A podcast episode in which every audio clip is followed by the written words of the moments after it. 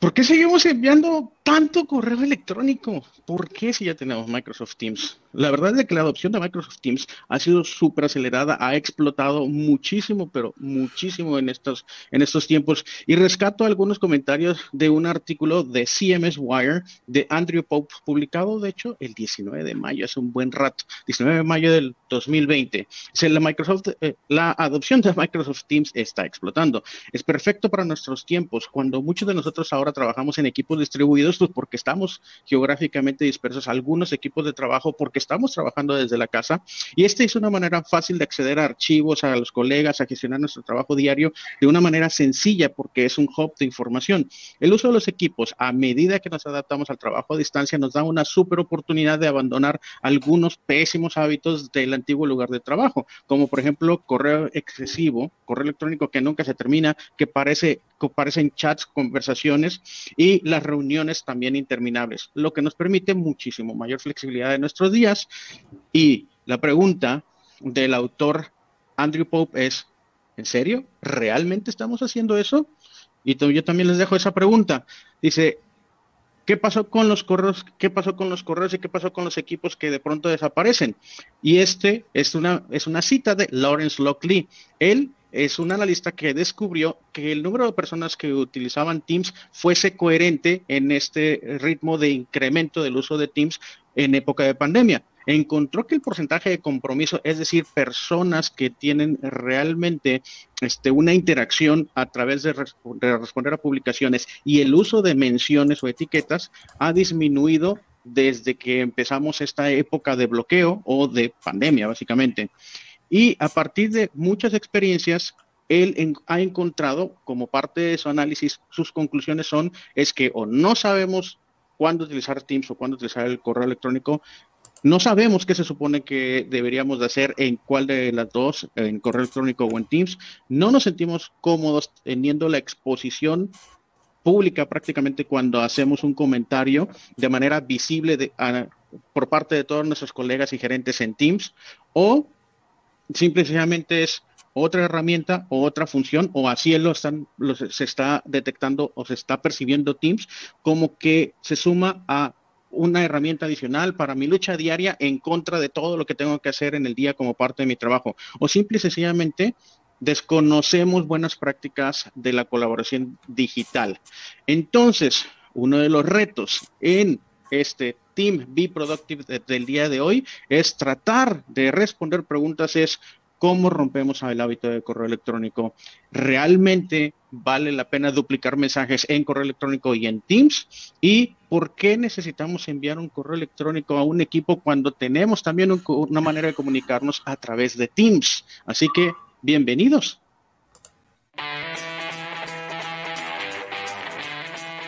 Bienvenidos este es un espacio tecnológico creado para ti, donde encontrarás noticias de relevancia en el mundo de Microsoft, entrevistas a especialistas y líderes en el área de tecnología, análisis de las herramientas de Office 365, todo esto y mucho más. Quédate con nosotros, esto es Team Be Productive Live.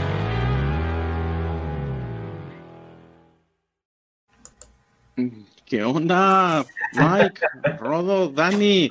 ¿Qué les parece esa intro? Hola, sobre, todo, sobre, todo, la voz, ¿eh? buenísima, buenísima. No sé quién lo habrá grabado. Va a quedar grabado en YouTube y en Facebook porque estamos transmitiendo en vivo en todas las plataformas. Inclusive también estamos transmitiendo en vivo en Twitter, ¿no? En Twitter a través de Periscope. Y sí, pues bueno, ya, ya puse, yo ya puse el tema en la mesa, ¿no? Y es que yo creo que Teams, pues es un hub, pero ese hub también tiene que ir acompañado de otras cosas, no tiene que ir acompañado de mensajes de empowerment, tiene que ir acompañado de liderazgo por parte de equipos, tiene que tener un orden y tiene que, vamos a hablar también de este tema, tiene que también ver con governance o gobierno y políticas de las aplicaciones. Entonces, ¿noticias? Claro que yes.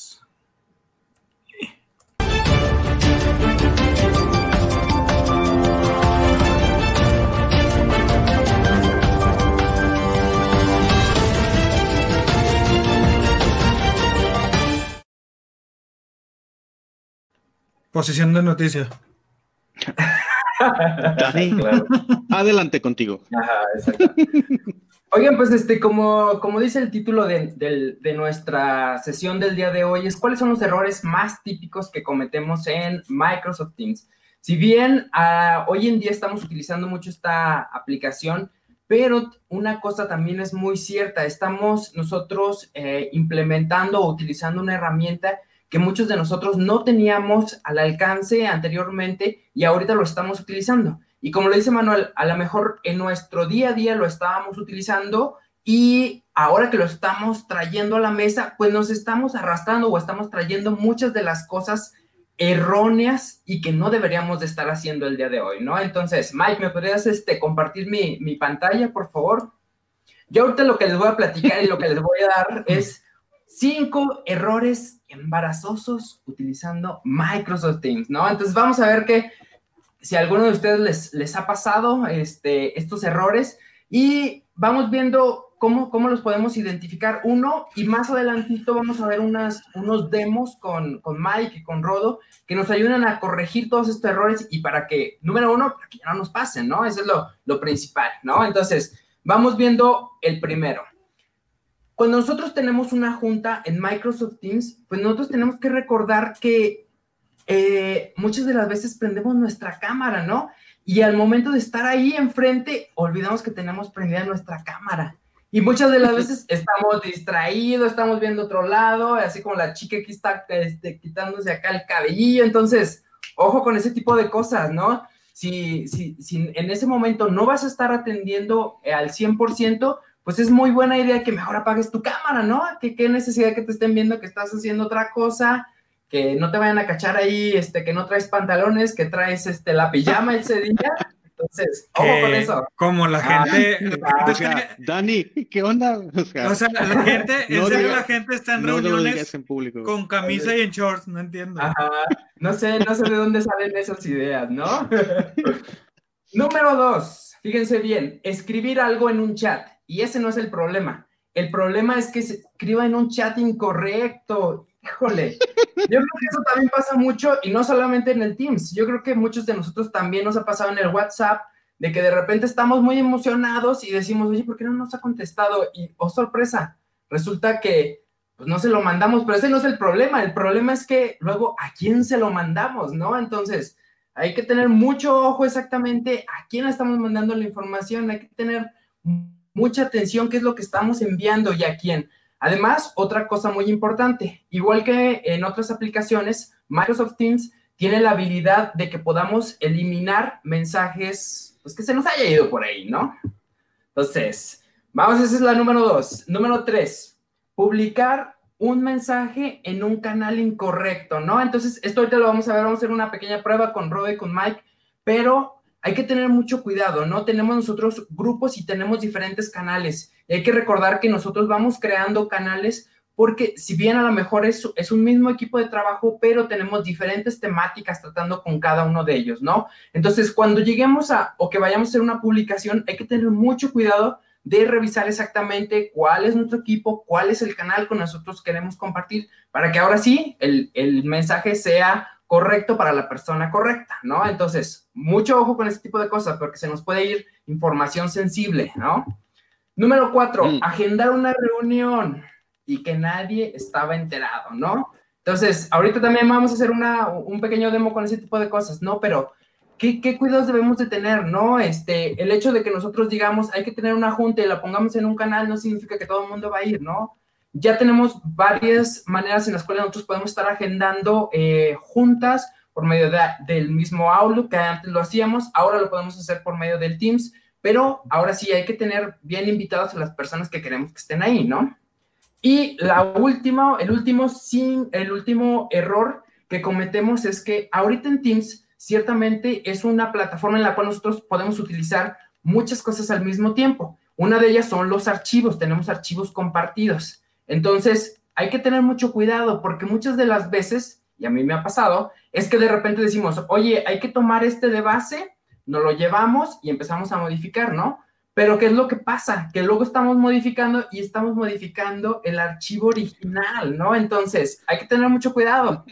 Pero, ojo, ojo, aquí tenemos una bonita solución que nosotros podemos alcanzar, que es la parte de el historial, ¿no? El historial que ya este, viene manejando eh, Microsoft nos ayuda muchísimo a poder regresar este, estas versiones anteriores y que si borramos y corregimos, a lo mejor es un archivo muy importante. Entonces, este tipo de cosas nos puede solucionar muchísimo. Esto funciona directamente aquí en los archivos. Se pueden, pueden trabajar ustedes en OneDrive, en SharePoint. Entonces, sin problema pueden recuperar. Entonces, ojo con ese tipo de cosas. ¿Les ha pasado alguno de estos? ¿Qué tal? Todos. Sin duda. Y, también he utilizado, y también he utilizado esa función porque, porque a veces la a veces a se le va, ni modo, pues, ¿no? Sí, lo bueno, que tenemos el historial de archivos, o sea, a final de cuentas de eso se trata, que tengamos no miedo a compartirlos, pero nos puede pasar eso de que hacemos un cambio inesperado. Este, obviamente la responsabilidad cae en quien lo haya compartido para que pueda hacer su respaldo, ya sea en OneDrive, en SharePoint o en Microsoft Teams, que pueda usar el historial de archivos.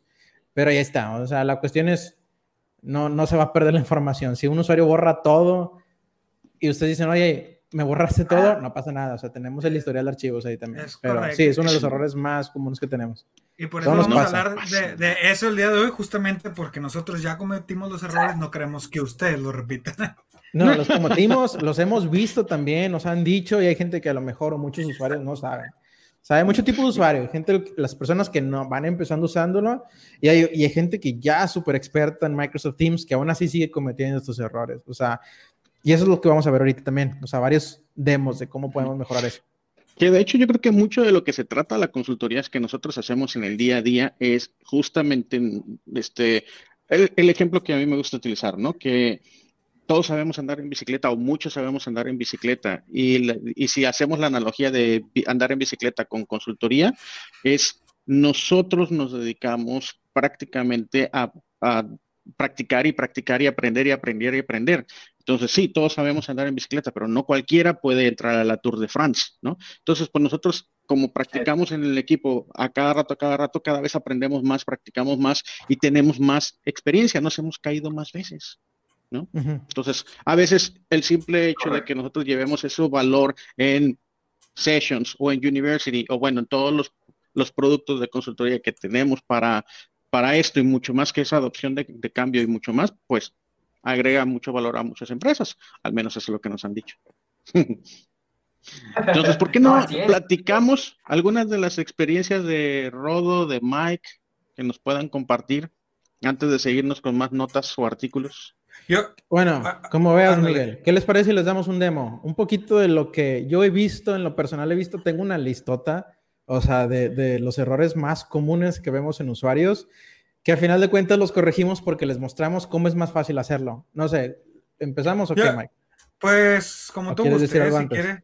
Yo, yo lo único que quería, o sea, para compartir una, y esto es algo que pasa casi a fuerzas, de hecho nos ha pasado aquí en el programa con Dani, que, que de pronto no, no le ponemos mute a lo, al micrófono y eso es lo más común, más que más que la cámara, el micrófono, ¿no? Y de repente estás escuchando eh, este, ahí la pelea marital en la casa de X persona o lo que está sucediendo, ¿no? No, no, no, no, Entonces. No, no puedo. Claro, y son cosas a las que no estamos acostumbrados porque, pues, todo en un ambiente controlado, pero la realidad es que ahorita, pues, miren, si, si nos ven, yo creo que la mayoría podrán darse cuenta que estamos en nuestros cuartos este, y pues bueno, son cosas que, que van a estar pasando, pero ser consciente de este tipo de cosas, yo creo que es como el primer paso, que oye, me están viendo, por eso tiene un foquito la cámara, no sé si todas, pero por la, mía sí tiene un foquito que me da justo en los ojos, que me dice, e, está prendida la cámara, este, y pues bueno, el micrófono siempre estar consciente, ¿no? De que me pueden escuchar, me están escuchando, y sobre todo porque luego hay cosas que, que, haces natural. Yo creo que esto también se ha dado mucho, lo he visto mucho. No sé, te, te quieres rascar o lo que sea, y tú estás viendo a otra persona y te estás acá rascando y la nariz y todo, y te están viendo, y, y no estás. es algo que no harías en una junta normalmente. Entonces, hay que ser, ojo. hay que ser conscientes, hay que ser hay que ser tolerantes, pero también el otro hay que ser consciente, ¿no? Sí, sí, un, balance, del yin y el yang, por favor. Muy bien, es todo lo que yo quería Perdón, tengo una sopita aquí. sí. ¿Qué onda, Rodo? ¿Tú te avientas una mini demo o le damos? Pues hay varias cosas que me gustaría mostrar. Digo, a final de cuentas, esa es una de las, más que nada son esas como las mejores prácticas. O sea, ahorita lo que están comentando. Bueno. ¿Qué cosas sí, qué cosas no? ¿Qué es lo que generalmente por costumbre o que la gente no está acostumbrada a trabajar desde casa hace? En la oficina, pues qué? O sea, pasa gente detrás de ti, pero pues es la, el ambiente de oficina en la casa es distinto, ¿no? O sea, en la casa, pues dependiendo qué computadora, desde qué laptop te estás conectando, o sea, en dónde estás, el lugar, con quién estás, ahí todo, todo cambia. Bueno, este, sí hay varias, varias cosas, o sea, hay varios errores que yo he visto mucho en los usuarios, desde los que van empezando a utilizarlo hasta los que ya tienen desde que yo creo inició Teams utilizándolo. Entonces, ahorita estoy compartiendo pantalla, ¿les parece si les muestro uno de los errores más comunes? Venga, pues. A ver, viene de ahí. Ok. ¿Qué es lo que tengo aquí? Y mucha gente lo va a ver, o sea, como, oye, pues yo veo ahí tu, veo tu equipo, o sea, veo un canal. Ahorita estoy con un canal, que es lo que estoy viendo en la pantalla. Es un canal, es un equipo que se llama, bueno, en este caso estoy en el equipo LA, de desarrollo LA, así se llama el equipo. Solamente tengo el canal que se genera, que es general, el primerito. Entonces estoy en este canal general. Y ahorita lo ven ustedes y a lo mejor no ven nada nada diferente, o sea, lo ven como, pues así trabajamos. Y esa es una de las cosas que mucha gente nos dice en los comentarios, o lo que yo he notado, o sea, no se dan cuenta que hay, hay formas mejores de trabajar, o no se dan cuenta que pueden mejorar y facilitar las cosas hasta que lo ven. Por ejemplo, aquí yo veo uno de los errores más comunes que es siempre iniciar conversaciones. O sea, hay mucha gente que hace eso. Voy a comentar, aquí tenemos a tres personas en este equipo. Por el ejemplo, tengo a tres personas. En el equipo está Alex, está uno que se llama Mod, administrador, y tengo también a Megan Bauer. Entonces, tengo estas tres personas y quiero que vean la conversación. Literalmente, estos son dos conversaciones, pero parecen seis o siete, ¿verdad? ¿Qué es lo que veo? Aquí dice Alex, estamos trabajando en la nueva app de octubre. Y después viene alguien, listo, gracias, estoy al pendiente de la app de octubre. Y alguien más viene y dice, dejo el script de app de octubre. Y aquí abajo dice, lo puede revisar, todo está bien. Y después alguien más conversa. Estamos realizando un evento en vivo en mes de octubre. Es otro tema. Y aquí empieza alguien, gracias, lo voy a participar. A simple vista se ve como un chat, que es como generalmente los vemos, pero la verdad es que hay cosas mejores que se pueden hacer. O sea, esta, estar iniciando una conversación, de hecho, no es correcto. Lo que tenemos que hacer es usar el clic aquí abajo de la conversación y de hacer clic en responder. Porque de esa manera estamos organizando una conversación. Imagínense un correo electrónico. Entonces, voy a hacer algo. Esto que tenemos no voy a responder, pero les voy a mostrar cómo se vería estos seis o siete mensajes en una conversación o en un canal donde utilizan el botón de responder en vez de estar iniciando una conversación a cada momento. Voy a meter a este. Es otro equipo igual, similar, Desarrollo MX. ¿Y qué es lo que están viendo? Bueno, aquí lo que ven, estas dos conversaciones que tienen ya están organizadas porque se ve que esta conversación que hicieron, alguien respondió listo en la que sigue que se trata de un script de aplicación de octubre, enviaron el archivo adjunto y después respondió Megan. Pero ya sabemos que Megan está respondiendo sobre este tema, el script app, sobre el script app de octubre. Y después vemos la invitación al evento en vivo y hay gente que está conversando sobre este tema en específico. Entonces, ese es uno de los errores más comunes y lo vemos más en usuarios que van empezando, pero lo hemos visto también en usuarios que ya tienen tiempo que es iniciar constantemente una nueva conversación. Simplemente porque ven aquí abajo que dice escribir un mensaje nuevo, creen que están haciendo una indicación de que estoy mandando un mensaje a lo último que se comentó. No, eso es un chat. En una conversación, en un canal, ustedes quieren, a, simple vista, lo que ustedes siempre quieren hacer es responder, básicamente. Siempre tengan eso en mente. Voy a responder a una conversación. Si es un tema completamente nuevo, algo que no se esté conversando ya en el canal, entonces es cuando empezamos a crear una conversación. De hecho, hay una de las actualizaciones que viene con Teams que ya nos aparece un botón. Ahorita me ven que yo puedo escribir simplemente aquí. Este, por ejemplo, el último mensaje de Mega Mauen dice, habrá un mantenimiento del sistema Apps X el 12 de septiembre. Yo vengo a mi canal como usuario y aquí le digo, listo, enterado, enterado del mantenimiento. Imagínense como si yo estuviera creando dos correos electrónicos. Me manda Megan un correo electrónico que me dice, oye, va a haber un mantenimiento al sistema AppX el 12 de septiembre. Y en vez de responder a ese correo electrónico, le mando un correo electrónico nuevo a Megan, diciéndole, ok, estoy enterado. ¿A qué te refieres? ¿Has enterado a qué? Bueno, es básicamente lo que va a pasar en Microsoft Teams. Entonces, tengan mucho cuidado en eso. Siempre entren con la idea de responder. Siempre tengan eso en mente. Responder algo en, la conversación. Si no está en la conversación, entonces la iniciamos como un mensaje nuevo aquí abajo. ¿Cómo ven? Bien. Ahora, ¿sabes qué lo, sabes qué es lo súper del tema de Teams en general? Es que a diferencia del correo electrónico, siempre, siempre, siempre este, tiene contexto, ¿no? Este, cuando tú empiezas a utilizar estas buenas prácticas, te das cuenta de que hay una conversación alrededor de qué? Alrededor de un archivo, alrededor de un tema, y, y, eso es justamente una manera de sacarle mayor provecho y que seamos pues más, además de más colaborativos, que tengamos una mejor colaboración, este, que, que, sea mejor esa colaboración utilizando Teams en lugar de este, el correo electrónico para responder, sí, ok, de acuerdo. Y cuando de pronto le, lees un correo, te fatiga este, leer un correo de esa manera cuando, cuando careces de contexto, porque a lo mejor eh, ya no sabes ni cuál es el archivo, no sabes cuál es el estado actual de ese archivo, las modificaciones que ha sufrido. Y eso es lo bueno, utilizándolo bien, la colaboración realmente, este, la productividad realmente se nota. Claro, y aquí, aquí no, no, no, es un tema de que esté bien o que esté mal, ¿no? Aquí nosotros estamos dando sugerencias de cómo le pueden ustedes sacar mayor provecho y cómo pueden ser más eficientes con lo que están, con lo que están poniendo, cómo lo están utilizando. Y, y, digamos que esto que les estamos poniendo nosotros aquí en la mesa es porque pues ya está probado, ¿no? Entonces, pues, así como, como puso Manuel, este, la, la analogía con el de la bicicleta, pues nosotros ya nos caímos varias veces, ya varios nos preguntaron cómo le hacían, ¿no? Entonces, ¿se aprovechen no? Una de las cosas también que me gusta poner en la mesa es, imagínense que ustedes tienen todas estas conversaciones y entra una persona nueva al equipo o a la empresa y le dicen, entra Teams. Imaginemos que no le damos ningún entrenamiento a esta persona. No sabe nada de Teams no sabe nada del equipo y lo que hacemos, o a lo mejor está enterado, pero no sabe muy bien qué proyectos tenemos, qué ha sucedido en las últimas semanas para saber qué es el interés en la mesa. Va a entrar y va a ver toda esta conversación. No, olvídate. O sea, no va a saber ni qué onda. Ponle que a lo mejor se pone a leer poco a poco, pero no se va a sentir como que hay una organización. Mira, comparte pantalla, Miguel, por favor. Voy a mostrar una cosa más. Entonces, ahorita les di el ejemplo de un equipo que usa conversación constantemente, que es esto no usa respuestas, o sea, está, en vez de responder, envía una conversación nueva y una nueva y una nueva, y esto es básicamente un chat. Ahora les mostré cómo lo hace un equipo donde sí empieza a responder a las conversaciones, como si fuera un correo electrónico. Aquí es este el equipo, dice, hola equipo, les aviso que estamos agregando una nueva aplicación del mes de octubre. Alguien responde, listo, se acaba la conversación. Entra otro, el script de octubre, estaremos en este adjunto, por favor reciban sus comentarios Aquí Megan responde, lo puede revisar, o sea, está respondiendo la conversación.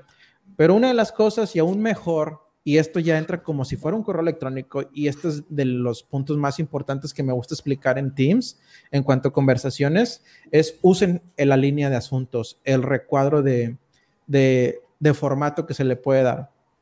Esta conversación que ven es exactamente la misma que la que les mostré ahorita. Les mostré una conversación en este equipo de desarrollo MX donde ven todas las conversaciones. Es exactamente la misma conversación que van a ver en el otro equipo. La única diferencia entre todas estas publicaciones es que estas publicaciones no tienen asunto. Si ponemos un asunto en correo electrónico, es para que la gente sepa cuando lo abra o antes de abrirlo de qué trata ese correo electrónico. Quieren hacer lo mismo en Microsoft Teams y eso es lo que les mostramos. Las cosas que les enseñamos es usen asuntos. Por ejemplo, esta conversación ya trae asuntos. Este equipo dice aplicación de octubre. Ve, script, app, octubre. Ya sé de qué trata toda esa conversación. invitación al evento en vivo. Ah, pues ya sé de qué trata toda esa conversación. Y si se fijan, todas traen un asunto. Es como si fuera un correo electrónico. La diferencia es que esto es más fácil de colaborar, de responder. Y regresando a lo que les dije en un principio, si es una persona nueva en el equipo, fácilmente identifica qué es cada conversación, sin, sin necesidad de estarlo leyendo. Y fíjate que, es bien importante esa parte, Ro. A mí también me ha tocado mucho y bueno, como lo dices, es algo que nosotros normalmente eh, estamos mostrando en las capacitaciones. ¿Por qué? Poner el asunto también, uno, para, empezar, lo puedes eh, encontrar más sencillo. Eh, o sea, lo puedes visualizar en, tu pantalla o en tu ventana, lo puedes visualizar de manera más, más sencilla. Dices, ah, bueno, aquí está lo de reporte del mes o está lo del evento tal. Lo puedes ver fácilmente, pero obviamente va a haber más conversación, va a haber más trabajos, va a haber mucho contenido. Entonces, si tú pones asunto y tú desarrollas tu conversación dentro de ese asunto, cuando quieras encontrar ese contenido va a ser muchísimo más fácil. Tú te puedes ir a la barrita de la parte de arriba de tu Teams, en donde dice buscar, pones la palabra clave, puede ser en, esta, en este caso, eh, por ejemplo, si... Tenía, por eh, ejemplo, en asunto propuesta contoso. Propuesta contoso, por ejemplo. Entonces tú eh, recordando que lo que estás buscando es una propuesta, le puedes poner la palabra propuesta o propuesta contoso y te va a encontrar ese asunto donde tú ya nada más le vas a dar un clic y te va a desplegar toda la información que se ha hablado sobre ese tema. Entonces, por cierto, va a ser un poquito más difícil. Sí, sí, que por cierto, yo creo que ya este, cada vez ya se vuelve más poderosa el motor de búsqueda de Teams, ¿no? O sea, yo lo he notado bastante. Sí, y sí, obviamente han publicado varias actualizaciones al respecto. Además de que, eh, para los que no lo saben, busca inclusive la palabra clave dentro de los archivos, que eso pues antes no, no había, o sea, no solamente si estás buscando una palabra que está en un archivo, también te lo va a encontrar. Entonces, esa manera, como dice Rodolfo, de poner eh, los asuntos, te va primero que nada a dar una visualización de tu ventana mucho más acomodada y más entendible.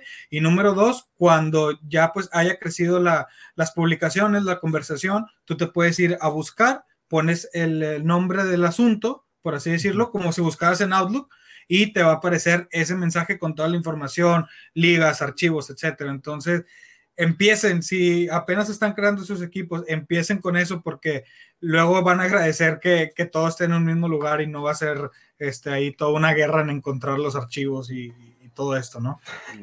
Yo traigo un pequeño artículo de algunas recomendaciones. ¿Qué les parece si les digo las primeras cinco? Porque está largo, trae 14 recomendaciones. Yo les comparto las primeras cinco y damos otros ejemplos adicionales de lo que no debes hacer en Teams.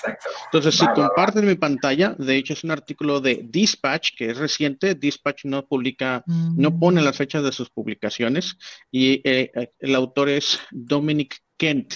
Y es un artículo que tiene 14 recomendaciones, de las cuales la mayoría estamos de acuerdo, 14 recomendaciones para utilizar Teams de manera adecuada. ahí, este, Manuel, no estás compartiendo. Necesito compartir, sí, ¿verdad? Buen punto. Entonces ya comparto pantalla y ahora sí la vas a poder agarrar. Y dice... Para que vean que estamos en vivo, que para que, sí, para que vean que... A ver, ahí está. Dice así. Ni le piqué nada. Eso. Entonces, prácticas recomendadas de Microsoft Teams. 14 para empezar, para abrir boca, ¿no? Entonces, directamente a cuáles son estas recomendaciones. Es ¿Grupos o Teams? Bueno, aquí dice cómo crear un equipo de Microsoft Teams. Recuerden que yo utilizo el lector y lo traduzco al español. El artículo original está en inglés, ¿no? Entonces, ¿cómo crear un equipo Microsoft Teams? Básicamente es, dice, aquí el mensaje que nos está diciendo en esta sección es, oigan, tomémonos unos minutos para tomar la decisión si hago unas conversaciones o chat grupales o si realmente necesito hacer un equipo o un Team dentro de Teams. Entonces, básicamente, el ejemplo que da es, dice, los chats grupales son ideales para reuniones para discutir algo, un tema en particular, cuando este, a lo mejor es un proyecto o es alguna algo que va a transcurrirse y discutirse durante el tiempo y que debemos darle continuidad y, debemos de colaborar, entonces es cuando vale la pena crear un equipo, ¿no? Que es literalmente, como dice aquí, es crear un equipo cuando tenga un tema de conjunto que se necesite colaborar por parte o por muchas partes, ¿no? ¿Qué más? Otra, dice, otra práctica dice los nombres o las nomenclaturas, ¿no? Las prácticas recomendadas para la definición de nombres de canal en Microsoft Teams. Básicamente, sí, toma bastante interacción llegar a tener establecida una política o un formato de, títulos recomendados o nombres recomendados para, para los teams. Y, este, pues bueno, una vez que lo definas, este, lo importante es de que se debe de comunicar esa convención de nomenclatura o esas políticas de nombres hacia toda la organización durante Teams. ¿Por qué? Pues porque a lo mejor, independientemente de cuál sea, pues va a ser una manera más sencilla e intuitiva para la organización una vez que lo definas, ¿no? Entonces hay que hacer, hay que tomarnos este tiempo y ahorita yo creo que ustedes tienen muchos ejemplos para, hablar de este tema de, de la convención de nombres o las nomenclaturas. ¿Qué más? Este, la gestión de los equipos, por ejemplo, o las notificaciones. Yo creo que ya me salté algo. Sí, por ejemplo, la nomenclatura. Oigan, ¿qué podemos hacer respecto a, las, a, las, a las notificaciones? Perdón. Las, ¿Dónde está? Yo estoy, yo estoy siguiendo en la capela y ya no encuentro dónde está. Pero bueno. las, notificaciones es, oigan, ajusten las notificaciones porque si no se pueden saturar y solamente activen las notificaciones de canales importantes para ustedes. Porque lo contrario, si trabajan en una empresa grande, nosotros en GESA no somos tan grandes, pero si ustedes tienen notificaciones de Teams para todo, se saturan y empiezan a qué? Pues a ignorar los mensajes, ¿no? También lo mismo con las menciones, hay que utilizarlas pero hay que utilizarlas con moderación. Si te pones tú directamente a mencionar a medio mundo en temas que no tienen relación con las personas que mencionaste, adivina qué, las personas también se van a fatigar y van a empezar a ignorarte, ¿no? Y cuando ciertos temas empiecen a crecer en complejidad innecesaria, pues también hagan la revisión y a lo mejor vale la pena crear o un grupo, una conversación grupal, fuera de un canal o de un equipo en particular, o potencialmente, pues vale la pena crear otro canal, ¿no? Ah, y ya me acordé por qué, a qué se refería esto del cambiar el nombre de los equipos de canal. Es simplemente un recordatorio de que, oigan, si ustedes pusieron un nombre y por alguna razón hace sentido más adelante cambiar el nombre, pues, pues ojo, se puede hacer, ¿no? O sea, si tienen los permisos, se puede hacer. Esto del cambio de la contraseña no se los menciono porque no estoy totalmente de acuerdo. Yo tengo mi dilema con el tema de cambiar contraseñas, que si cambias contraseñas tan seguido o tan a menudo, terminan escribiéndolo en cualquier lado y lo que tratas de hacer, que es mayor seguridad, al final terminas teniendo otro problema. Mi recomendación es habiliten este, sistemas como MFA, Multifactor Authentication. De hecho, ahí te complemento, Manuel. este, Microsoft ya ya se, no se retractó, vamos a decir, cambió la manera en la que ve esto el cambio de contraseñas. O sea, obviamente siempre ha sido así, constantemente cambian contraseñas, eh, pero ya actualmente... Sí, es una recomendación, sí, súper popular de Microsoft, sí. Ya, ya te dice, oye, ¿sabes qué? Hemos notado nosotros, o sea, Microsoft ya cambió su propio punto de vista, hemos notado que no hay ningún beneficio directo al cambiar contraseñas. Entonces, por eso usar ya al mejor contrario, ¿no? Como que creo que incluso para mí, me, incluso me parece que puede ser incluso un poco más este riesgoso porque al final del día la gente también se fatiga de cambiar la ah, contraseña cada rato y termina haciendo... No, y se olvidan o utilizan una nueva que, ya han usado antes o como están cambiando contraseñas, ¿qué es lo primero que va a pasar? Pues se te va a olvidar y sabes que se me va a olvidar déjame la noto, vámonos. Y al final de cuentas, generalmente los usuarios usan un patrón que ya tienen. O sea, si es un número al final, lo cambian. Si es una letra, lo cambian. Como yo lo que hago es pongo una contraseña y luego la cambio y luego vuelvo a poner la primera y luego la segunda, la primera y la segunda y así. Sí, así es lo que... En mi sí tenemos la política de cambiar la contraseña. Sí. y al final de cuentas dice Microsoft, oye, si, si una persona roba tu usuario y tu contraseña, no se va a esperar 60 días, o sea, ese, ese daño que pueda hacer lo va a hacer en ese momento, se va de manera lateral, va a buscarse el, el dominio, a, infiltrar más cosas, o sea, no, no preocupa mucho el, tiempo, o sea, lo hacen en ese ratito, entonces, por eso dicen, no, hay mucho beneficio. MFA. bueno, yo no, yo no me he tropezado con literatura que ya habla del tema, pero sí, o sea, implementen MFA. ¿Quieren algo seguro? Implementen MFA. Eso de cambiar la contraseña cada rato. Sí. Pero bueno. Sí, no funciona.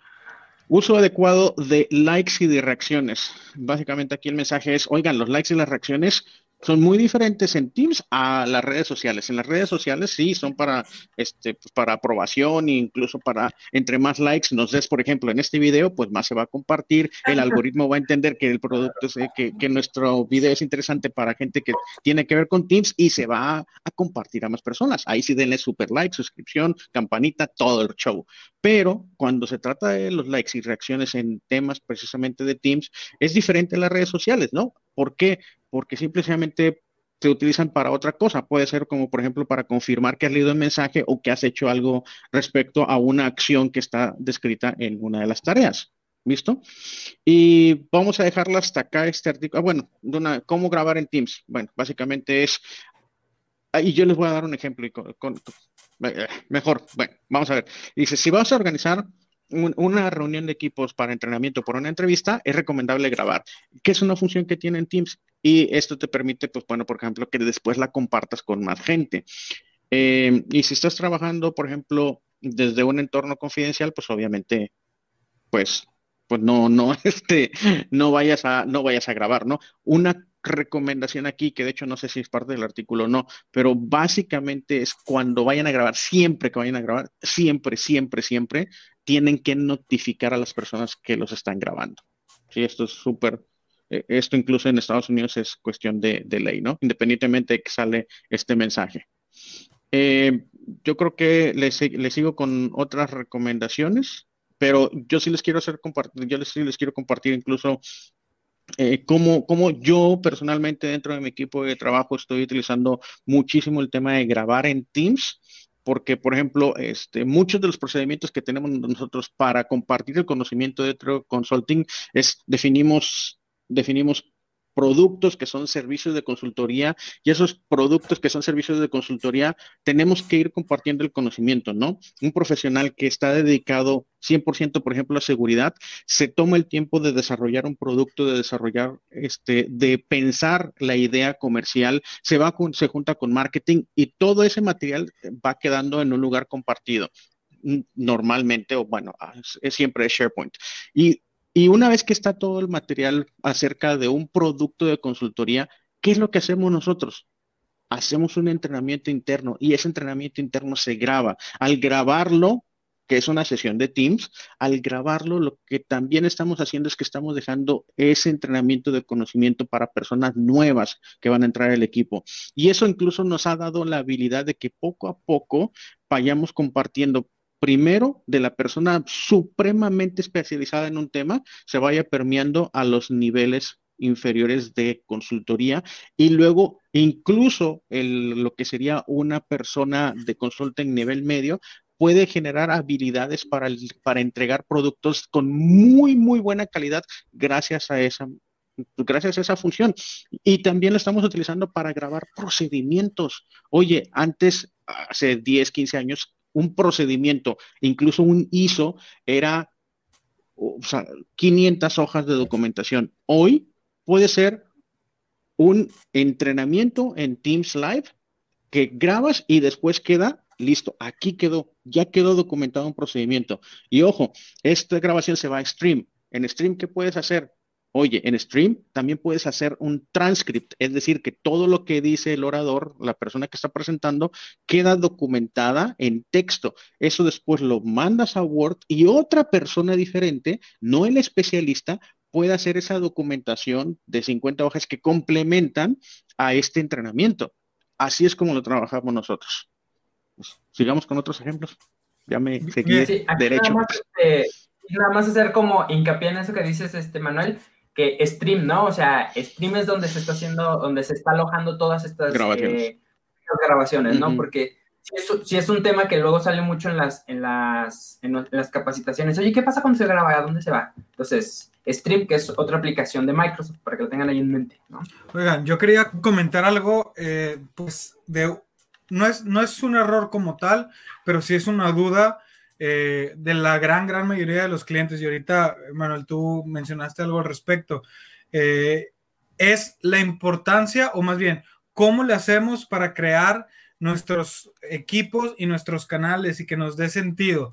Este, ¿Por qué? Porque, bueno, primero que nada no hay respuesta correcta e incorrecta, pero yo siempre eh, lo que les recomiendo es analizar a conciencia ¿para qué van a ser estos equipos? ¿Cuáles van a ser las utilidades de los equipos? O sea, ¿qué tipo de, de, archivos son los que quieren mandar? ¿Qué tipo de conversaciones quieren tener? Para que en base a eso puedan entonces crear equipos y canales este, que, les sirvan. ¿Por qué?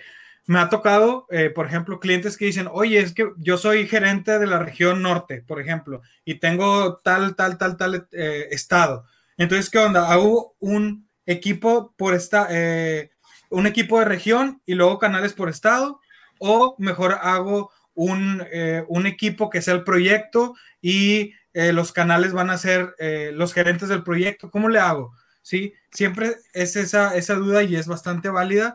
Aquí la única recomendación, porque les digo, no hay un, un uh, deber ser, es analicen sus procesos, analicen de qué manera este, va a estar fluyendo la información, si de arriba abajo, de manera lateral, de abajo hacia arriba, y dependiendo de eso, entonces creen equipos que puedan eh, cubrir sus necesidades. Es decir, oye, pues si yo, por ejemplo, yo soy eh, de región, ¿no? Y cada, cada región tiene, por decir algo, seis estados. Bueno, entonces, a lo mejor algo útil podría ser tener un equipo de la región con su canal por estados, en donde yo como líder de región voy a comunicar únicamente a mi línea descendente directa, o sea, a, los que son eh, líderes de Estado, por así decirlo.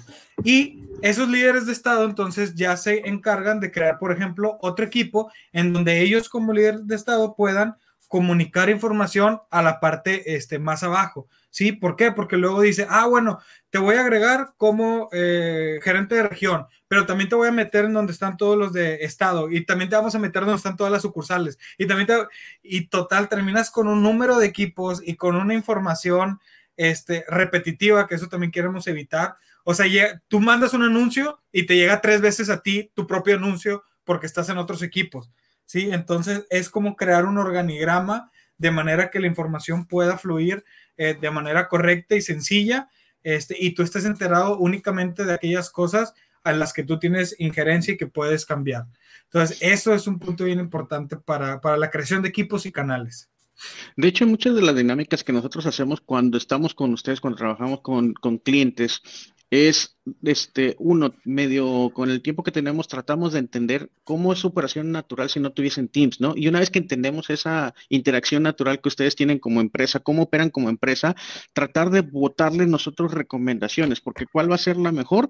La que ustedes escojan, ¿sí? Esa va a ser la mejor recomendación, pero una vez que se define, también nuestra recomendación es comunícalo a todos para que todos empiecen a sacar provecho y que, y que vaya a ver, empiece a existir esa consistencia, ¿no? Ya sea que, por ejemplo, si eres una internacional y decides, oye, voy a utilizar, por ejemplo, eh, el estándar ISO de, por ejemplo, los aeropuertos para decir, ¿sabes qué? Este, todos los que, todos los que están en Bogotá, vamos a ponerles BOC para que todos entendamos que son de los, los, que están en Bogotá, todos los que están en MEX, todos los que están en MTY, y, a lo mejor eso es natural para ustedes, por cómo operan, y ustedes lo entienden.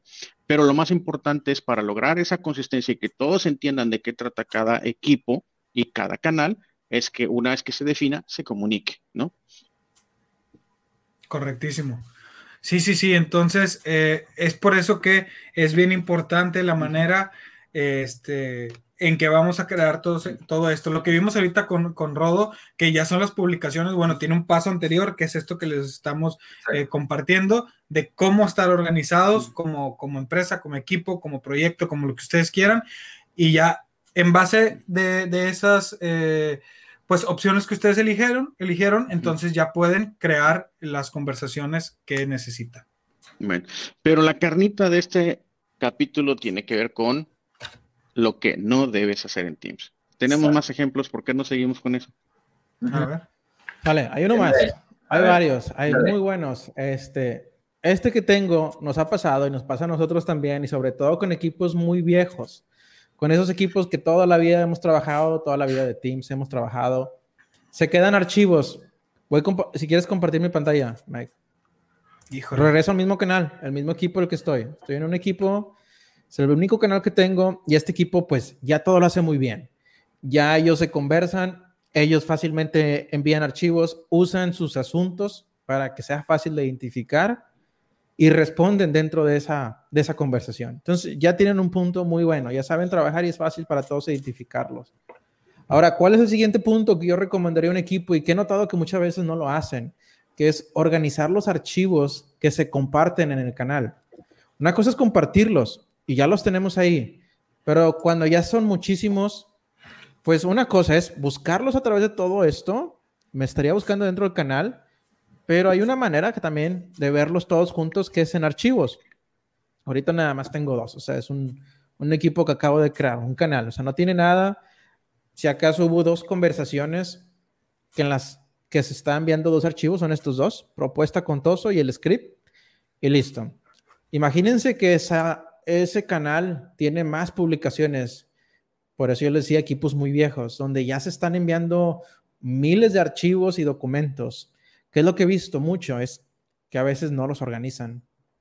Están todos ahí revueltos, todos desorganizados, ven las propuestas, los scripts, ven imágenes, ven videos, lo que sea que se envíen a través de estas publicaciones y listo, así lo tienen, así lo manejan. Entonces, uno de los errores es no organizarlos y les voy a mostrar cómo pueden corregir ese error. Una de las cosas que pueden hacer es en archivos. Tenemos aquí esto, es más, voy a hacer una publicación nueva para agregar un archivito más. Sirve que explico cómo hago lo del asunto. Aquí en formato, lo primero quería le enviar una nueva conversación. Es aquí abajo viene lo que es el recuadro de redacción. Le doy clic y me aparecen más opciones como es formato y lo demás. Entonces, aquí lo voy a poner envío de reporte de octubre. Y le pongo aquí un comentario. Estoy enviando el documento del reporte que les había mencionado etcétera. Entonces voy a dejar aquí esto, voy a adjuntar un archivo desde mi computadora, que es lo que estoy haciendo. Adjunto el que se llama reportes, es un archivo de Excel. Y listo, entonces vamos a enviarlo, ahí se está cargando. Ya una vez que esté cargado, lo envío y listo. Entonces ya está en archivos también, en la pestaña de archivos de mi canal. Y ahora son tres tipos de cosas que tengo de documentos. Tengo el propuesta, tengo uno de reportes y uno de script. Mi sugerencia es organícenlos por carpetas.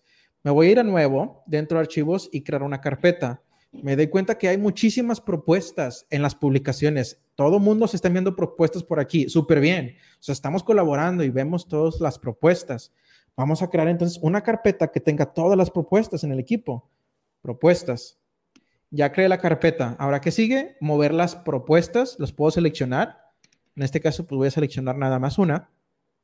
Y en los tres puntos a la derecha del nombre del archivo me viene la opción de mover.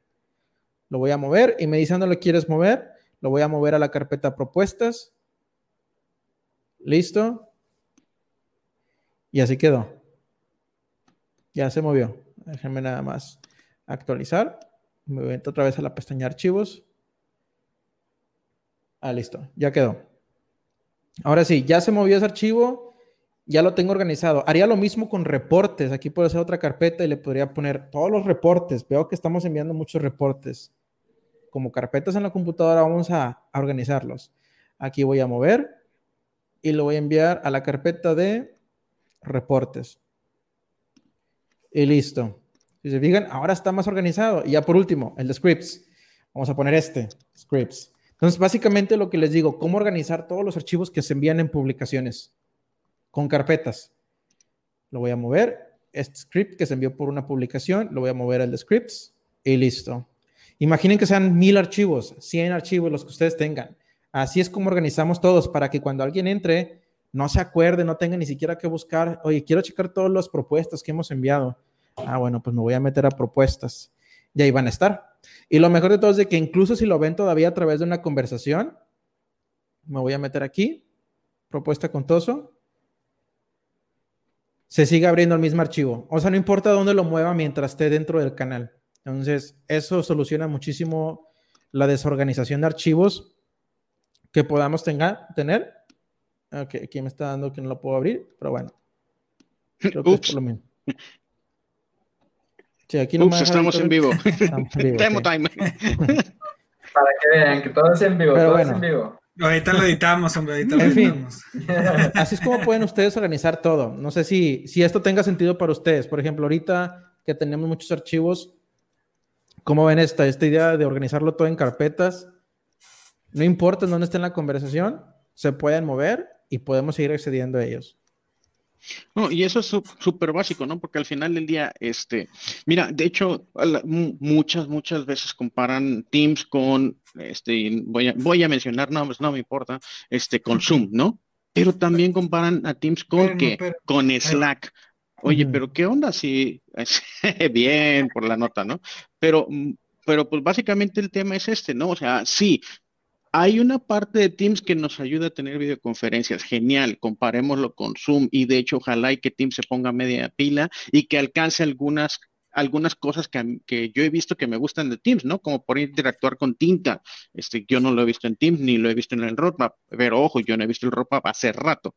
Entonces, eh, y luego lo comparan con Slack, pero Slack tiene como que muchísimo más el tema de cómo colaboras alrededor de contenido. Pero Teams, Teams tiene las dos y alrededor del contenido, pues es que no olvidemos, el contenido también tiene que estar organizado. No por el hecho de que puedas agarrar y aventar archivos, te olvides de, de, que debe de haber una organización, así como quisiera pensar, tienes organizado tu disco duro, como tienes organizado tus archivos dentro de tu PC, también hay que organizar los, archivos que empiezas a generar a partir del conocimiento que se genera de la colaboración que tienes en Teams, ¿no? Entonces, pues también no olvidemos esas prácticas. Y, de nuevo, regreso al tema de contexto. Si empiezas a utilizar aplicaciones, también dense el tiempo de organizar las aplicaciones en las diferentes pestañas que tienes cuando hiciste un canal o, o sea, dentro de un equipo, ¿no? o si no, también vas a estar como que, pues, desorganizado, ¿no? Y la gente al estar organizado no va a entender, no va a ser intuitivo y no va a ser una invitación a colaborar. Entonces el orden también nos invita a colaborar. Sí, esto es como, como una casa, ¿no? O sea, todo, todo debe tener un orden, todo debe tener un lugar, porque al final del día eh, lo que está promoviendo Microsoft Teams es pues, que podamos colaborar, e inclusive nos ha pasado a nosotros, ¿no? Este, que estamos compartiendo, que estamos trabajando en un mismo archivo y luego, chin, ¿dónde quedó? ¿Por qué? Porque no tuvimos, exactamente, no tuvimos como la precaución de decir, oigan, todos estos archivos se van a quedar en esta parte, todos los que estemos trabajando van a estar en esta parte, ¿no? Entonces, nos pasa mucho, pero la cosa es como y, eh, darnos cuenta y no repetirlo para que esto sea muchísimo más sencillo. Bueno, ahí les va, este, me gustaría seguir compartiéndoles acerca del mismo archivo un poquito, este, darles otras, tirarles otras recomendaciones. Utilicen imágenes de fondo de Microsoft Teams. Si estás en un ambiente confidencial, si estás en tu casa, este, recuerden que podemos utilizar los fondos para sustituir o difuminar nuestro fondo o sustituir nuestro fondo. Ya tiene la inteligencia artificial Teams y cada vez va a ser mejor para que solamente salga nuestro cuerpo eh, o nuestro, sí, nuestra cara y nuestros hombros y que el resto del fondo de tu ambiente real se cambie por un fondo diferente. E incluso ya también pues, vemos muchas prácticas de muchas empresas que utilizan para brandear, ¿no? Entonces, también cambien, utilicen esta característica. Más, pues cuando estás en, casa y estás, y, pues está tu familia atrás, ¿no? A lo mejor. Entonces también este, pues bueno, utilicen esto. Esto es una, muy buena recomendación y creo que podemos platicar. Y ya hemos, ya hemos platicado bastante alrededor de este tema en otras, en otras eh, sesiones de Be Productive, ¿no? Entonces, por ejemplo, aquí tenemos ¿Quieres, ¿Quieres destacar? Ya hay muchísimas opciones por ahí. Tenemos un compañero de trabajo que utiliza fondos de Harry Potter y, y de diferentes películas, entonces pues este, este vale la pena también a lo mejor darse el tiempo de explorar qué fondos pueden hacer y también de nuevo les, recomiendo el que consideren el branding este, dentro de sus opciones de pantallas de, bueno, sus backgrounds pues. Otras cosas, por ejemplo, cuando esto lo voy a reducir a, a integración de aplicaciones. Recuerden que en Teams podemos integrar diferentes aplicaciones. Y la manera en que lo destaca este artículo de, Dispatch es, por ejemplo, cuando vayas a conversar con Slack, oye, no te salgas de Teams para conversar en Slack. ¿Por qué? Porque hay opciones de aplicaciones que te permiten integrar páginas web e incluso, por ejemplo, hay aplicaciones que específicamente te sirven para conectarte en Slack. Y este es un ejemplo de una de ellas, ¿no? Que te vayas a aplicaciones, instalas la aplicación dentro del canal en donde es relevante hablar con personas que, está, que utilizan principalmente o primordialmente Slack y después de esta configuración puedes mantener la conversación dentro de un canal de Teams y estarte comunicando tanto con usuarios de Teams como usuarios de Slack. Y de la misma recomendación para Webex, puedes comunicarte con usuarios de Webex en el mismo Teams utilizando aplicaciones. Este es otro ejemplo, lo voy a pasar rápido porque al final del día la recomendación vuelve a ser la misma, ¿no? Hay muchas formas en que puedes comunicarte con personas que están utilizando eh, otro tipo de herramientas y mantener contexto para tú y para, para ti, para tu equipo y para tu empresa, ¿no?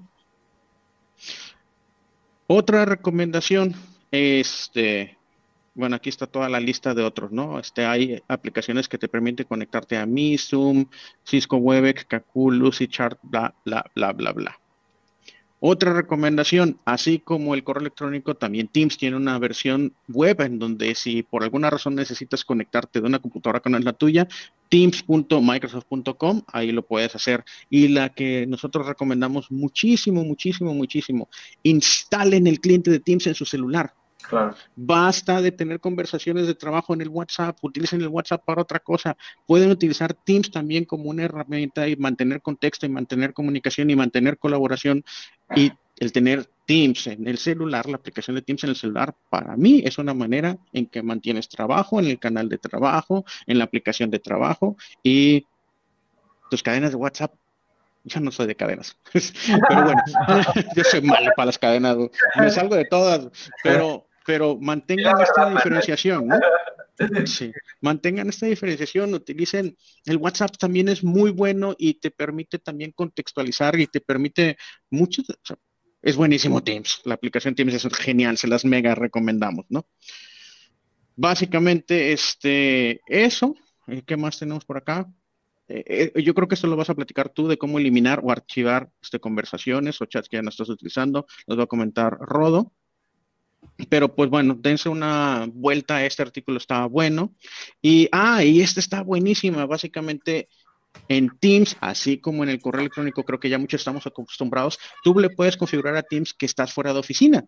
Y eso, así como nadie adivina este, en una organización mediana o grande, si estás de vacaciones o estás fuera por alguna razón, este, le puedes configurar al Teams una respuesta de fuera de la oficina.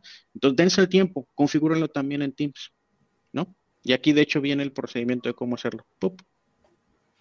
Sí, sí, sí, Es súper importante. Y, eso son, ese artículo está bueno, se lo recomiendo mucho. Muy bueno. Venga, Rodo. Venga, anda, ya Ejemplo número 99. Les doy otro que hay, muy buenos, digo, ya no terminamos. O sea, obviamente todo esto lo vemos en capacitaciones de Be Productive, o sea, lo vemos todo a fondo. Les enseñamos a los usuarios que sí, que no, o sea, ahí es donde despiertan todas las dudas y terminamos para que los dejen ellos súper bien, que ya puedan trabajar, así como lo hacen en la oficina ahorita, igual hasta lo pueden hacer todavía mejor en Microsoft Teams. Entonces, una de las cosas que también veo, a ver, Manuel, ¿ibas a decir algo? Te como que este, Ya estamos en el minuto 59, con no sé cuánto tiempo llevamos de transmisión. Llevamos de transmisión una hora, pero yo también quiero dar otro anuncio de otra cosa que podemos, ah, eh, que hacemos también en consultoría.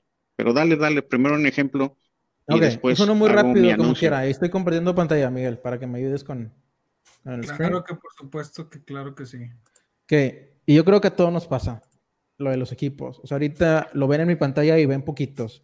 Pero voy a ser honesto, o sea, yo de equipos tengo como 20 equipos, o sea, y trabajo con los que más trabajo, esos 20, 20 equipos con los que tengo en Microsoft Teams, son unos 4 o 5 a lo mejor, que son con los que más trabajo y siempre estoy ahí conversando, estoy respondiendo, enviando, revisando, etcétera. Entonces, uno de los errores que veo mucho con usuarios cuando ya adoptan la herramienta de Microsoft Teams, empiezan a crear equipos y empiezan a dejar los equipos ahí. Seamos honestos, muchas veces los equipos, y ya sea por políticas o como ustedes trabajan, los hacen por proyectos también.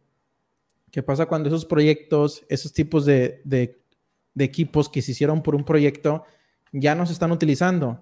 Muchos usuarios los dejan ahí, o sea, los siguen dejando y una de las cosas que tenemos en cuanto a productividad personal es de que nuestra atención o lo que tenemos enfrente es lo que debe tener nuestra atención. Entonces, tengan mucho cuidado con los equipos que tengan. Si tienen muchísimos equipos, empiecen a ocultar esos con los que generalmente no trabajan. ¿Qué pueden hacer? Un, tip que les puedo dar. El primero es, si es un equipo con el que ustedes no trabajan mucho, no tiene nada de malo, no es pecado ocultarlo. Entonces, hagan eso. Por ejemplo, este nuevo RH Monterrey, la verdad, no me etiquetan mucho. Y si me etiquetan, voy a saber porque me mandan una alerta Teams. Entonces lo voy a ocultar. Listo. Es con el que no trabajo. Eh, con Toso, tampoco trabajo mucho con él. El de Desarrollo MX, ese tampoco lo trabajo mucho. Y aquí tengo mi atención en estos tres equipos. Yo sé que todos los días puedo entrar, me despierto, llego a mi computadora, empiezo a trabajar. Y en estos tres en los que me voy a concentrar. ¿Qué pasa si hay alguna situación en los demás? Bueno, me puedo ir aquí abajo donde dice equipos ocultos y entonces los empiezo a visitar, oye, ¿qué está pasando en este equipo? Etcétera. Otra cosa que pueden hacer, vean el análisis de sus equipos. Esto es muy importante. Por ejemplo, este equipo de ventas. Voy a super tip, super tip. Ajá. Este, por ejemplo, de anuncio, super tip. Muy buen equipo, sí, ¿verdad? Aquí entonces, muy, muy buen muy tip que les voy a dar. Entonces, este de administrar equipo, me voy a los tres puntos. Voy a dar clic en administrar equipo y aparece una de las pestañas de análisis. Este análisis me puede dar hasta 90 días de análisis del equipo. Entonces voy a ponerlo hasta 90 días. Esto lo traen todos los equipos, lo pueden ver los propietarios también. Entonces, esto que van a ver aquí es qué actividades dentro de los últimos 90 días hay en este equipo. Quiero que vean este equipo de ventas. Usuarios activos, o sea, que ni siquiera entran, no, hacen nada, no responden, no likes, no respuestas, no envían, no modifican. Yo veo este equipo y si yo veo un equipo así, yo sabes que este equipo ya la verdad no está activo. Entonces, si ya no está activo, dos opciones, eliminar o archivar. Siempre tengan primero en mente archivar. Para archivar un equipo, le doy clic aquí abajo donde vienen todos los equipos Vamos a decir que el de ventas era un proyecto. Y aquí dentro de estos, voy a buscar el de ventas y tengo los tres puntos. Me viene la opción de eh, administrar. Bueno, por alguna razón ya no me dejó archivarlo. Vamos a ver aquí. Listo. es que este no soy propietario. Ese fue lo que pasó. Como no soy propietario, como no soy propietario, no lo puedo archivar. Pero miren, vamos a poner este ejemplo, el de Contoso, que es uno de los que tengo yo ocultado. Vamos a desocultarlo. De hecho, pueden, esto lo haría primero con los que están ocultados, pero vamos a imaginar que no está ocultado. Tengo este contoso, el análisis me dice que ya no hay actividad, entonces me voy a ir abajo donde viene administrar equipos y aquí rápido, en los tres puntos, voy a poner archivar equipo. Ahora me va a decir lo siguiente, yo lo voy a poner, lo voy a poner aquí que, que sí haga esto. Me está diciendo se va a archivar. Lo que quiere decir archivar es ya no van a poder hacer conversaciones nuevas, no van a poder editar los documentos únicamente en modo ver, ya no van a poderlos cambiar, no van a poder hacer ninguna modificación. Voy a archivar y listo. La información no se pierde. Si necesito recuperarla, necesito ir a verlo, me voy a ir donde viene archivados y aquí está. La única diferencia es que no puedo editar, no puedo eliminar, no puedo hacer nuevas conversaciones, no puedo responder. Entonces, muy buena opción para proyectos, equipos de proyectos. Y la otra, pues, es simplemente eliminarlos. Si el análisis muestra que no hay absolutamente actividad y ven ustedes que no es importante, pues lo pueden eliminar el equipo, mientras sean propietarios. Por ejemplo, en este soy propietario, lo puedo eliminar y ahí sí se va a borrar absolutamente todo, incluyendo los documentos que tengan compartidos. Oye, Rodo, y la más simple para los mortales, este, puedes ponerle un pin, puedes este, hacer pin a, los, a los canales, ¿no? ¿Hacer cómo? Perdón, no escuché. Pin, el, la, ¿cómo se llama esto? En inglés es pin, pinearlo. Ah, ok, pin, sí, puedes hacer un pin. Sí, ese es otro, ah, qué buen punto. Sí, sí, cierto. Es muy buen punto el que dices, Manuel. O sea, una cosa es tener aquí los equipos, pero dentro de los equipos tengo varios canales y me gustaría enfocarme en tres canales que están en tres diferentes equipos. Entonces lo que dice Manuel es hacer un pin, o sea, básicamente como ficharlos para que estén aquí a rápido acceso. Puedo hacer eso. Voy a decir este de general, lo voy a poner en anclar. En español viene anclar. Anclar, es la, Entonces la diferencia es que ahora tengo el equipo anclado aquí arriba. Es como un acceso directo. Veanlo de esa manera. Es un acceso directo, ¿verdad? Entonces aquí voy a poner esto. El de ventas tengo tres canales. El de cliente mi jefe lo voy a anclar Listo. Entonces ya sé que pues tengo mis equipos, pero también tengo aquí arriba canales anclados. Muy buen punto. Eso. Qué bueno. Muy bien. Muy bien. Este, ahí les va el anuncio antes de que se vaya. Si puedes compartir mi, mi, pantalla, por favor. Básicamente, En, en, el equipo de Team Be Productive, pues ya les hemos platicado en cada una de esas sesiones que nosotros hacemos mucho del apoyo para que las personas empiecen a adoptar las herramientas, incrementen su productividad a partir de, herramientas, principalmente a partir de herramientas de Microsoft 365. Pero hay otra área de consultoría que también tiene que ver con infraestructura, que también tiene que ver con desarrollo de muchas otras cosas. El equipo de consultoría que se dedica o que trabaja en la parte de Teams y en la parte de infraestructura, en, en algo de la parte de infraestructura de Teams, también tiene algunos servicios que tienen que ver con esto, que son soluciones de gobierno y de seguridad para Teams. ¿Qué es lo que hacen? Bueno, básicamente en esta, eh, en esta presentación, en estas láminas de esta presentación, están muy enfocadas a un servicio que hoy últimamente se está demandando y estamos ejecutando mucho. Y es, oye, muchas empresas, muchísimas empresas eh, de la noche a la mañana implementaron Teams. ¿Cómo? Como Dios les dio a entender muchas de ellas, ¿no? Y por eso la referencia a esta caricatura de COVID. Y ahora se están enfrentando a dos cosas. Uno, se están dando cuenta que Teams puede ser muchísimas más cosas de las que originalmente pensaban, que es muchísimo más que conferencias, que es muchísimo más que colaboración, que es, este, tiene la capacidad de que ejecutemos pues por ejemplo, reuniones en salas de juntas que también incluso potencialmente sustituyamos nuestros equipos de PBX y por esto tenemos estas esferas en donde platicamos de todos los servicios que hace el equipo de consultoría con Microsoft Teams o basados en la arquitectura de Microsoft Teams, donde nada más esta parte gris es lo que hacemos con Be Productive.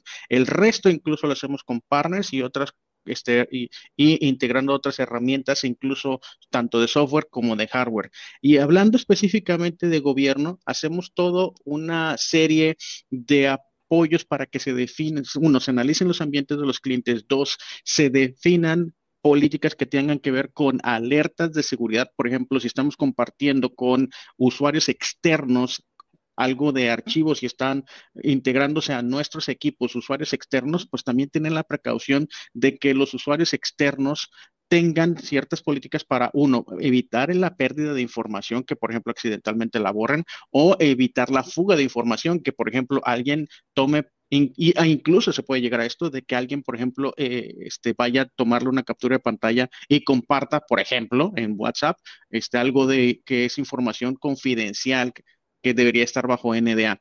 Podríamos incluso con herramientas de Microsoft 365 en estos servicios de seguridad llegar a la definición de que no se puedan hacer capturas de pantalla utilizando las aplicaciones de Teams, ¿no? Entonces, hay muchos elementos que tienen que ver con entender cómo operan, definir las políticas que hemos estado incluso platicando en este, en, en este capítulo de Team Be Productive y que nosotros en la parte de infraestructura y administración, ayudemos a través de políticas de Microsoft Teams a que se implementen y tú te asegures desde el nivel de infraestructura que no van a suceder pérdida de información o fugas de informaciones.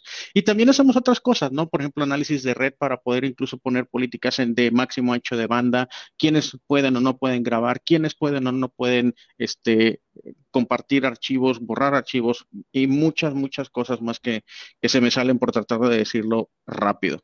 Entonces, también tenemos esta parte en lo que sería el equipo de consultoría, de, servicios de consultoría. Ahora sí, hecho el anuncio, podemos regresar a lo que estábamos platicando. yo, y yo creo que ahí es también, yo creo que va dos partes, ¿no, Manuel? Una parte que es, pues, nosotros como usuarios finales, pero también hay otra parte de la administración que es muy importante que esté funcionando, ¿no? Y es algo que estamos nosotros este, promoviendo. Que a lo mejor sería como súper padre traer al especialista que nos platicara un poquito, ¿no? Eh, será otro capítulo. Exactamente. muy bien. Entonces, ¿De dónde lo saco? El tiempo se nos acaba, pero no nos vamos sin recordarles que, espérenme, déjenme pongo aquí el banner porque si no, listo. Recordarles que, bueno, lo que hacemos eh, en el equipo de, de, de Migesa como Be Productive es capacitar a sus usuarios finales con las herramientas, sobre más bien de las herramientas de Microsoft para que pues alcancen eh, un nivel de maestría eh, excelente para, para utilizarlos Cualquier duda los podemos ayudar. También eh, hacemos el servicio de consultoría en el cual si ustedes ya conocen la herramienta, pero quisieran saber las mejores maneras de utilizarlo, se pueden comunicar con nosotros a beproductive.migesa.com.mx o cualquiera de las redes sociales. Y eh, pues bueno, con muchísimo gusto nos pondremos eh, en contacto con ustedes para eh, pues seguir platicando sus necesidades y ayudarles a resolverlas. Le estamos entregando valor en este en TMP Productive, pues recuérdense las campanitas y el like para que también pues este contenido se comparta hacia más personas para las que sea relevante y que les agregue valor. Correcto. Exacto. Muy bien. Buen fin de semana si nos están viendo en vivo. Buen fin de semana. Muchísimas gracias. Igual, hasta luego. Bye. Bye.